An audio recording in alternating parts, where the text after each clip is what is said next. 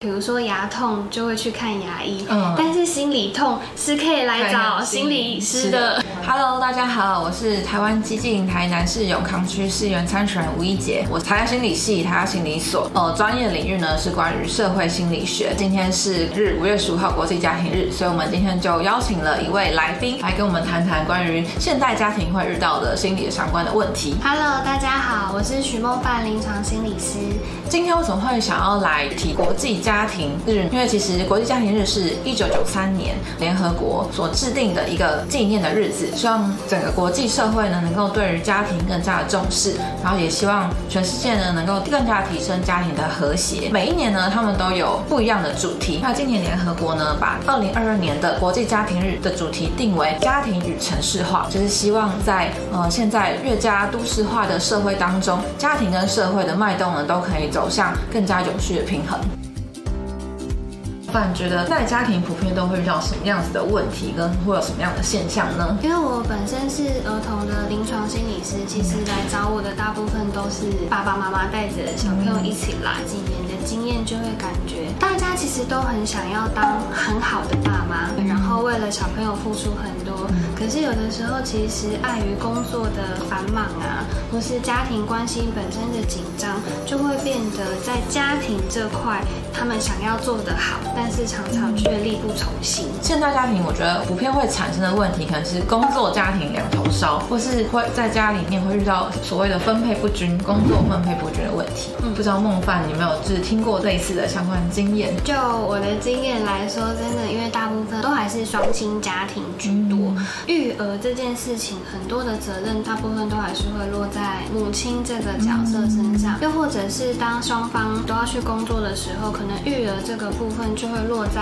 阿公阿妈长辈身上，那其实对孩子们来说，就会变得在这个过程里面，家长很辛苦，可是有的时候家长却没有办法常常有时间去陪伴孩子，或者是今天如果孩子需要早期疗愈服务的状况，那对这个家庭来说，整个负担就会更沉重，也更辛苦。我自己觉得家人的陪伴在小孩子的成长过程当中是一个蛮重要的一个元素，就是不管是对于小孩整个身心状态的发展啊，然后还有成熟方面，或是能不能这个家庭能不能给予这个小孩一个足够的支持，其实对他成长的过过程来说是一件蛮重要的事情。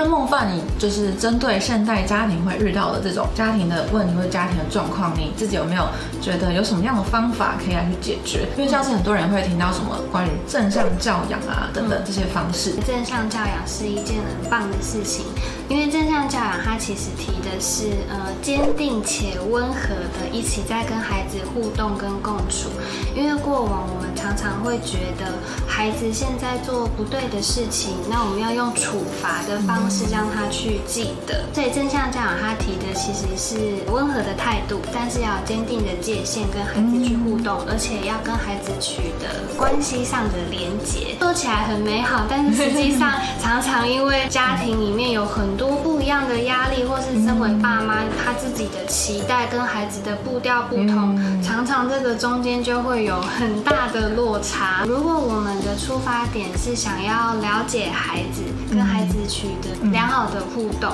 爸，身为爸妈或是其他的家庭照顾者，真的在一些压力大的或是需要资源的时候，请对外求助，因为其实我们有很多资源是可以帮忙这个部分的。我其实觉得，就像是刚刚孟范讲的，就是怎么样去拿捏那个温柔跟坚定。有时候你也不想要对小孩太就是放肆，然后宠溺、离群呢，对对对对对之类的。你就是必须要立一条线在里面，跟他说哦，你不是我们的底线在哪里，告诉他有一个规范跟规矩，这样他才也不会就是肆无忌惮的这样子去做他想要做的事情。另外一个是在我工作的经验里面，因为我有做执行亲子教育相关的工作，其实很多家长他们自己可能从小的背景也都是这样子长大的，对，很多人其实也不太知道还有什么其他的可能性。正向教养，我觉得是需要一直常常练习的一件事情，包括我自己也是哈。我觉得某种程度上也是因为。过去我们社会比较没有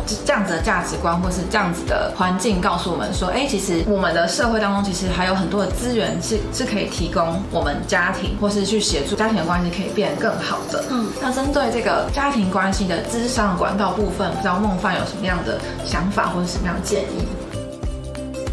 各地区都会有育儿中心，那其实是蛮针对零到六岁的孩子，那边有很多的玩具可以去看，然后另外也会有相关的育儿指导的服务，那另外也会有家庭教育资源中心，他们会开很多不一样相关的课程，比如说呃即将要结婚的夫妻，或者是伴侣，或者是已经有了小孩之后，但是在育儿上有一些困扰，那边其实都是可以去寻求资源的。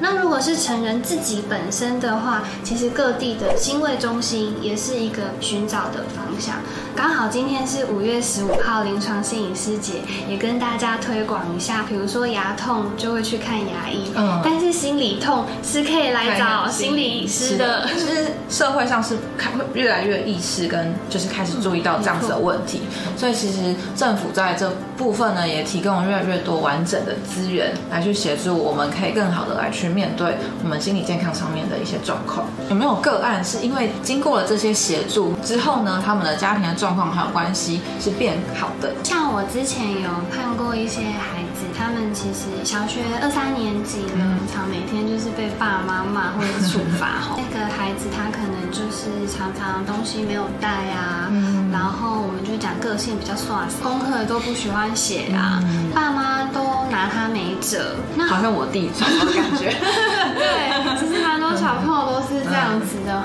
做了评估之后才发现，哎，小朋友可能是有一些注意力不足的状况，那就会变得他其实是困难，他不是故意要去做这些事情的，但是爸妈的期待跟他小朋友实际上能够做到的，就会有一段落差，可能就是要重新找一个新的平衡的方式。之前也有遇过新手爸妈，嗯。嗯，就是孩子出生之后，孩子的气质就是属于比较黏的，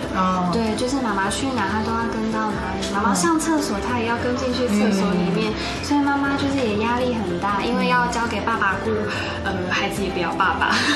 对，所以妈妈整个就是很焦头烂额，吧，她不太知道到底要怎么跟她自己的孩子共处。像这种时候，其实就会很鼓励爸爸妈妈们去寻求这样的资源，说不定可以找出更不一样平衡的方式。现在的社会风气还是会有那种，就是哎，家丑不可以外扬啊，然后去看这个心理师好像很花钱之类的这种想法。家丑不可外扬这件事情，其实是蛮多人要跨出第一步寻求资源的时候会卡关的地方。真的要告诉大家，其实你可以不用自己一个人这么辛苦哦，说不定你会发现很多人其实面临跟你都是类似、相同的问题，嗯，都是类似的状况。来这边都会帮大家保密。如果只是咨询看看，可以去那个社区的心卫中心，或者是特别是如果是针对小朋友的话，可能就可以去育儿中心，或者是家庭教育中心这些地方，可以先做第一步的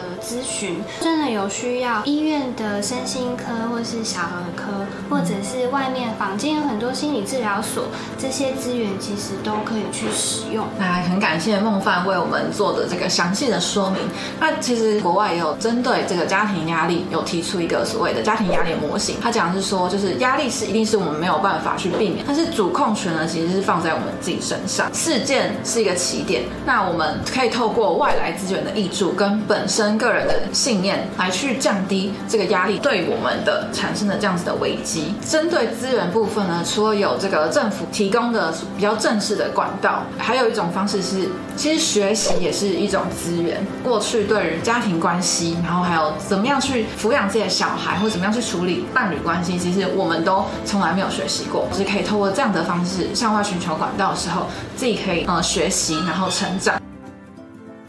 永康现在是台南市呃行政区当中人口最多的一个都市，有将近二十四万的人口，非常多的年轻家庭呢，年轻的爸爸妈妈他们会移移居到永康来。虽然说台南市政府现在正在推行所谓的社区公共托育的这个计划，在二月还在永康成立第一个公共托育的机构，而且目前位置是设在龙埔里。那其实像是有蛮多的里人数是比龙埔里还要更多，出生数量比龙埔里还要更。更高的区域，像是东桥啊、大桥啊、富华啊、正强这些人口数比较多的里，其实也很需要这样子的公共托育的这样的机构。那另外一个部分是，呃，蛮多的家长会反映说，永康虽然有很多小孩，但是没有地方可以让小孩去，所以也很需要大型的公共的文教建设，然后让父母呢可以在呃假日的时候可以带着小孩去那边游玩，有更丰富多元的成长环境。以上就是我们针对国际家庭日还有永康区未来的议题想象呢所做的一支影片，希望大家也可以帮我们呃按赞分享，好多的支持，谢谢大家。